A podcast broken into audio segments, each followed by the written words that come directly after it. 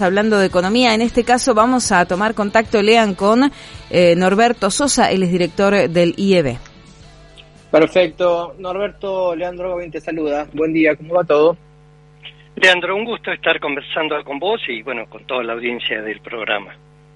Bueno, gracias Norberto por atendernos. Eh, cerrando ya un poquito la semana este, financiera, eh, ¿cómo estás viendo un poco la película de los activos argentinos que este, de vuelta, ¿no? Venían, y lo veníamos contando recién, una recuperación este, muy importante. Algunos se preguntan, bueno, ¿es momento de todavía entrar porque ya eh, porque le queda recorrido, lo mejor ya pasó? ¿En qué, ¿En qué instancia crees que está el mercado local con esta recuperación realmente muy importante de tanto de bonos como acciones?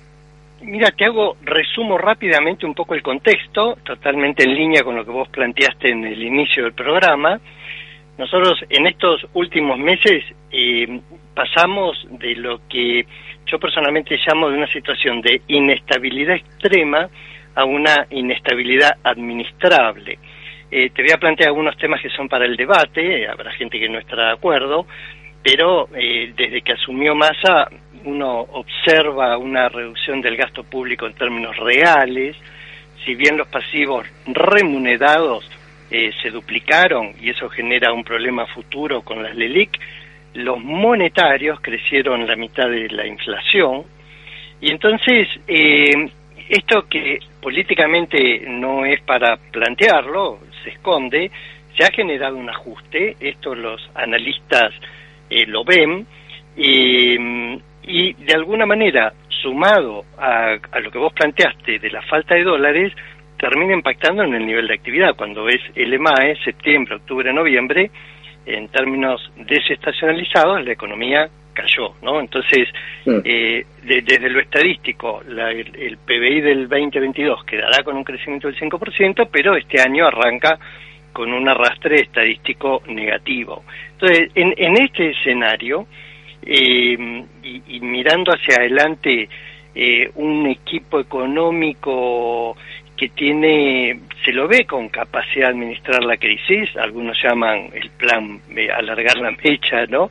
Hay una clara sincronización entre economía y el BCRA, eh, hay una eh, mejor relación del equipo con el sector empresario, entonces, y, y te voy a ser muy honesto, ¿viste? si existiera una marcha del kirchnerismo sería espantando al capital, entonces que lo que ha observado el mercado a partir del comienzo de diciembre, cuando eh, CFK habló de, que se retiraba de candidaturas, hubo un clic en, el comportamiento de los mercados. Entonces, sobre la base de todo esto que, que te planteo, hubo una recuperación en el precio de las acciones porque veníamos del sexto subsuelo. Entonces, cuando lo comparas con términos históricos, hasta 750 mil eh, de un S&P Merval medido en, CCL, eh, el mercado se pone como un objetivo que, luce razonable. Pensá que eh, en el gobierno, en la el mercado vino, retrocedo un poco en la historia, de una situación donde el 2013 comienza un rally que, dura hasta la mitad de la administración Macri, y ahí el S&P Merval llegó a 2.000 eh, dólares en términos de CCL, ¿no? Entonces, eh, hay un tema de, si lo comparamos en términos relativos con respecto a hace dos meses o tres meses atrás, o si lo comparamos contra los momentos históricos malos o buenos. Entonces, yo me animo a decirte que a estos niveles hay que tener cuidado, también por lo que quisiera este, comentarte algo muy rápido de la situación internacional, eh, pero en una lectura eh, de mediano plazo nos parece atractivo. Y en lo que hace a la deuda, como vos bien planteaste, eh, los bonos en dólares venían de una situación de estar por debajo de los recovery value, entonces han subido según qué bono entre el 50 y 70%. A estos niveles es como que uno ya lo empieza a mirar más bien en el techo del rango del recovery value, al mismo tiempo que se ha visto que este equipo más o menos ha administrado todos los desafíos que hay en los vencimientos de deuda, eh, la situación es compleja, pero la están administrando, Y entonces incluso hasta vemos que en los portafolios de deuda eh, por ahí no tiene tanto sentido estar tan dolarizado como han estado en algún momento del año pasado y eso ha dado un poco más de espacio a, a una no te digo semi-normalización del mercado de deuda en pesos, pero hay menos reticencia para demandar esos, esos bonos. ¿no? Claro. no te quiero monopolizar la, el uso de la palabra. Sí. No, no, está bien, Roberto, perfecto. No, ahí, digo, está claro, está claro, ¿no? Hay, ahí, digamos, lo veníamos charlando, ¿no? Vienen los activos de precios muy bajos, están recuperando y pareciera, y no sé, digo, ahí, decime, si ya el mercado en algún punto va a pedir este, bueno, alguna información adicional positiva para que continúe el rally, ¿no? Porque todo el mundo, digo, ahora eh, eh, está de moda el mercado super bullish, este, todos los, los operadores, o algunos operadores, no debo decir todos, este, pero a estos precios quizás un poquito más de cautela, a lo sumo de que aparezca, claro, alguna cosa que te traccione un poco más, me imagino. El tema de la recompra para los bonos fue este, una noticia positiva, los bonos ya venían subiendo, con lo cual era un, incentivo mayor. supongo que si se confirma esto que dejó trascender la masa, ¿no? que habría eh, algunos fondos este, para hacer algún tipo de repo, para seguir recomprando títulos, bueno, también sería positivo, le daría quizás una segunda vuelta de suba a los bonos. Este, pero puede no tener mucha más, por lo menos noticias positivas de la macro que, se, que te puedan aparecer, este, uno no pensaría que debería haber demasiado por ahí. Bueno, tocaste eh, un par de temas muy interesantes. Eh, por un lado, eh, te vuelvo a repetir este concepto con el cual nosotros trabajamos de una situación inestable administrable, ¿no? Es decir, acá lo, estamos en un contexto donde sabemos que la situación es delicada, con lo cual, tal cual, podés tomar posicionamientos hasta determinado nivel de precios, ¿no? Porque todo depende del nivel de riesgo que querés asumir en los portafolios. Pero yo te, diría, el tema recompra de deuda y de y los repo, em, y en el caso particular de los de la recompra, yo estoy enrolado, hay una, hay una división entre los eh, la gente del mercado entre los que lo ven como una realmente una operación de administración de pasivos que no es mi caso, sino que yo lo veo mm. más bien dentro de lo que es esta política del central de administración de la brecha, ¿no? Entonces, creo que lamentablemente para la Argentina de hoy tener eh, 90% de brecha es normal, y entonces si la brecha se va para abajo, ahí hay una sensación de que los dólares alternativos se retrasan, y, entonces el, el, central tiene margen para desacelerar el ritmo de evaluación del dólar oficial, y si la brecha se va para arriba, allí no, no hay una intención de acelerar el ritmo de evaluación, sino que aplicar toda la inteligencia y toda la creatividad disponible para eh, pegarle a los dólares alternativos. Entonces, eh, creo que la mesa del central está muy activa, el tema de la recompra, nosotros lo vimos más como una manera de blanquear y legalizar todas estas operaciones que, que se hacen como para contener la brecha, ¿no? Entonces, creo que hay una política cambiaria eh, deliberadamente de administrar una brecha y aceptando que, bueno, si los pasivos remunerados te crecen a 500 mil millones de pesos por mes, lamentablemente hay una tendencia de crecimiento del MEP y del CCL inexorable, ¿no? Entonces, es como es como que todos nos vamos acostumbrando a eso.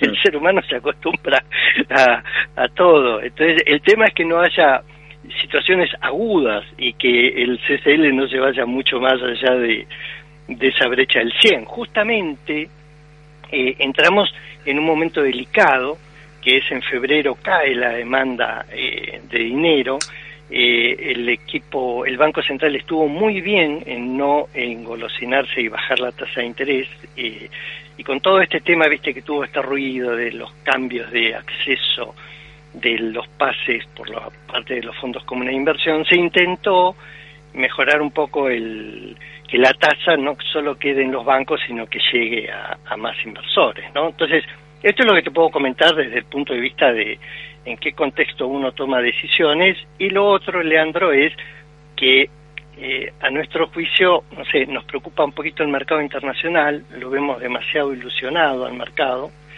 y semana que viene es eh, la primera reunión del año del FONC, del Comité Federal de Mercado Abierto, y, nos preocupa que de pronto eh, la Reserva Federal frustre un poco esta ilusión que tiene el mercado de que la Fed sea claramente menos hawkish y entonces eso genere una corrección en los mercados y eso de alguna manera también nos impacta a nosotros, ¿no? No estamos tan pegados al mundo.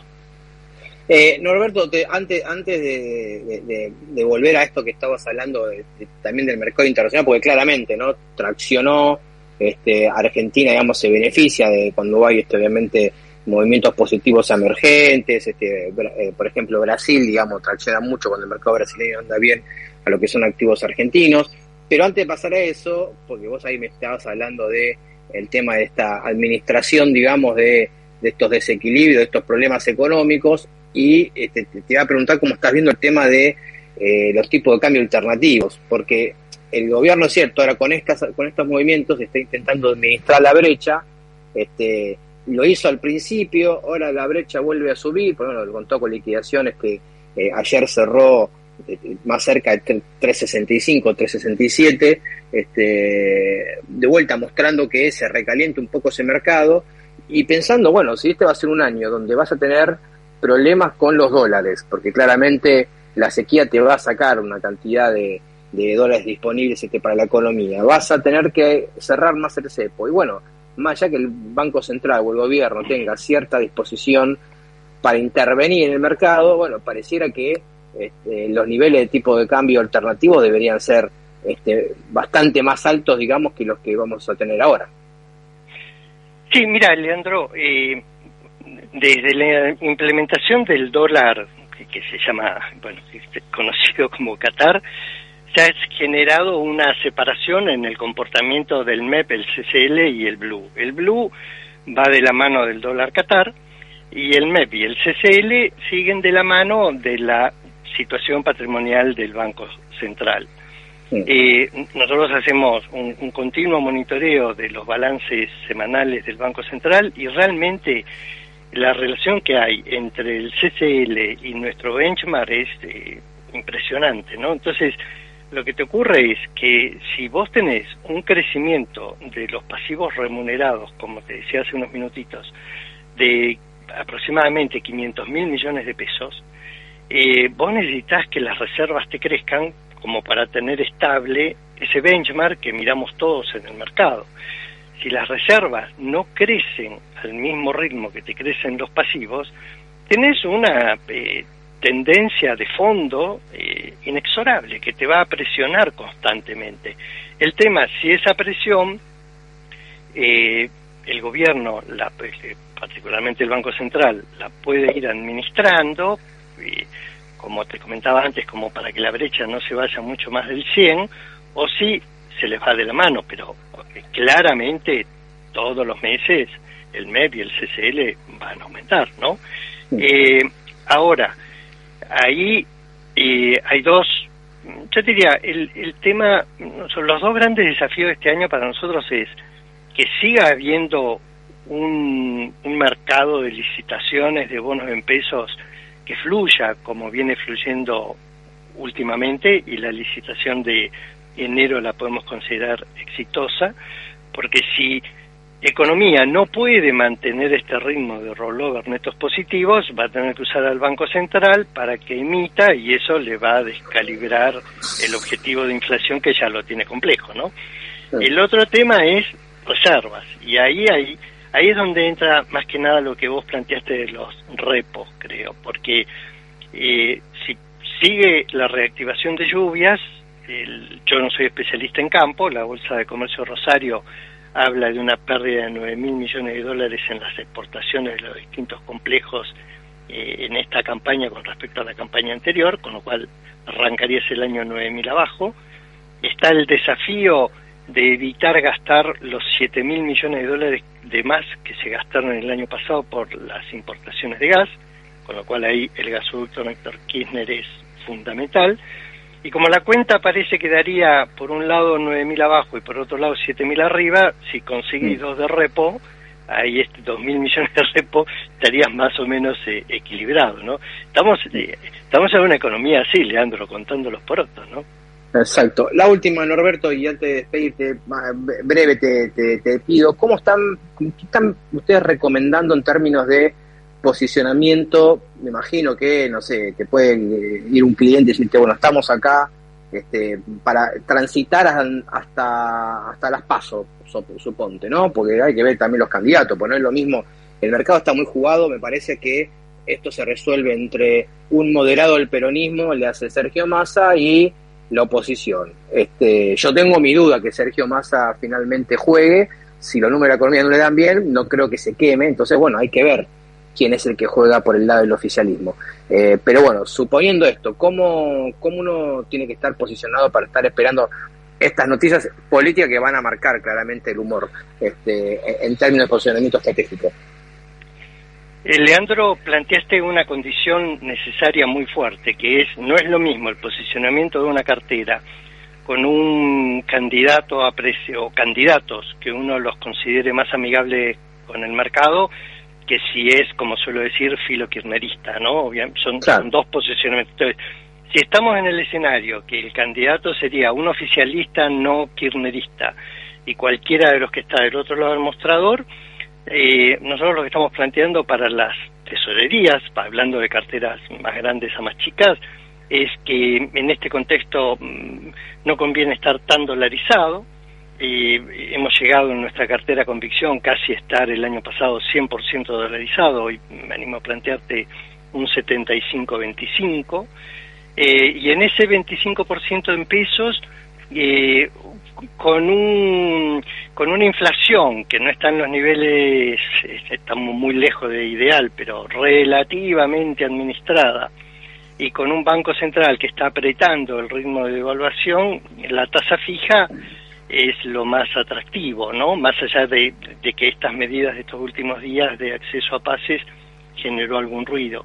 Eh, entonces, yo me animo a plantearte, eh, digamos, la cartera que nosotros estamos trabajando en la parte pesos, eh, sería un 75 bonos en dólares hard dólar, 25% pesos dentro de lo que es pesos preferencia a, tasa fija. Eh, para el que quiere ir a otro tipo de activos, CDR, eh, viste, es como no estamos muy cómodos en este momento con el precio de las acciones internacionales, no nos resulta muy atractivo a estos precios, dejaría pasar un poquito que el mercado internacional vaya definiéndose un poco mejor. Y en lo que es acciones, eh, eh, obviamente seguimos posicionados en lo, en lo que es energético, nuestro, nuestra gerencia de research considera que ahí es como que tenés un consenso, cualquier gobierno que venga eh, tiene, que, tiene que serse amigo del sector energético, entonces no, no hay forma viste, es fundamental. Eh, quizás, viste, es más delicado el posicionamiento en, bancos por todo este tema que está pendiente de resolver con las LELIC. Y bueno, no sé si este satisfago tu, tu pregunta. Totalmente, totalmente. Norberto Sosa, director de Invertir en Bolsa, muchísimas gracias por la charla, buen fin de semana y bueno, la seguimos en otro momento. Un placer, Leandro. En Milenio de 9 a 10 y 30. Pablo y a la Bolsa. Con la conducción de Pablo Wende.